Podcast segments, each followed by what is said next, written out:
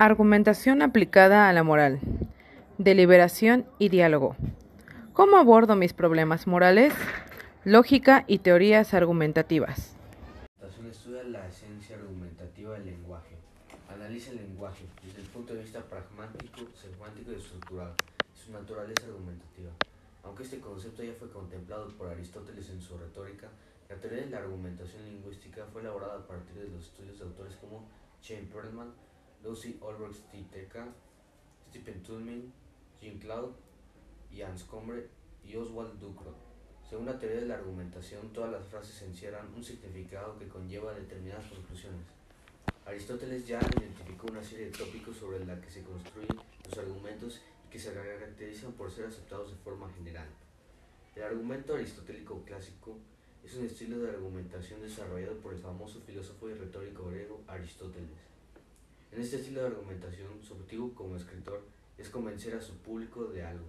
El objetivo es utilizar una serie de estrategias para persuadir a su público de que adopte su lado de la cuestión. Aunque el ethos, el patos y el logos desempeñen un papel en cualquier argumento, este estilo de argumentación los, los utiliza de la forma más persuasiva posible.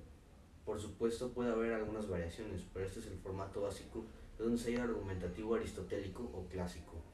Primero, presente su tema. Al final de la introducción, la mayoría de los profesores le pedirán a usted que presente su tesis.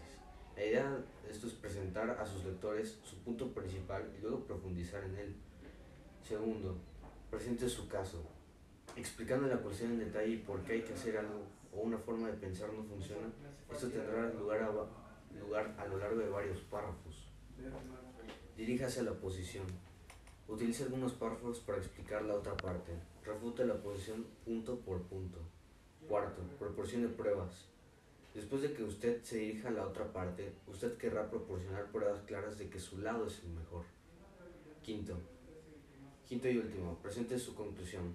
En su conclusión usted debe recordar a sus lectores su punto de vista principal o tesis y resumir los puntos clave de su argumento.